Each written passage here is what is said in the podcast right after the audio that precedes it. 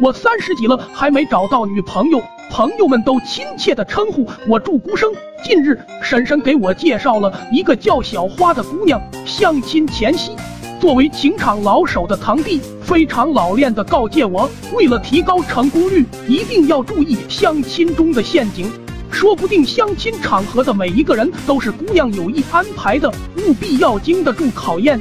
我像个小学生似的连连应承，就差拿出纸和笔一一记下。看着侃侃而谈的堂弟，我好生羡慕，做梦都想拥有他那如诸葛般的智慧。约会的地点是一家咖啡厅，我刚走到咖啡厅门口，突然有一个六七岁的小孩拉住我的衣襟，乞求说：“叔叔，帮帮忙，给点吧。”我一愣，这咖啡厅外怎会有乞丐？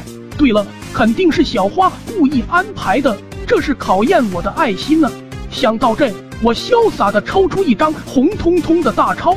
小孩接过钱，惊讶的张大了嘴巴，半晌才兴奋的连声道谢。走进咖啡厅，我找了一个僻静的位子坐下。十几分钟后，小花款款而来。就在小花坐下后不久，那个小孩又找来了。只是换了一套衣服，小孩可怜兮兮的看着我道：“叔叔，帮帮忙吧！”我瞥了一眼对面的小花，特意爱怜的在小孩头上抚摸了一下。面对女神的考验，咱不能抠抠索索，索性又掏出几张一百递了过去。接二连三的，那小孩竟跑了五趟，只是每次都换了衣服，而我每次都是大大方方的给他几张大钞。当小孩第六次来时，我正要掏钱，小花终于忍不住了，生气地说：“你这是把我当傻子吗？”我立时愣住了，当然没有。你你怎么了？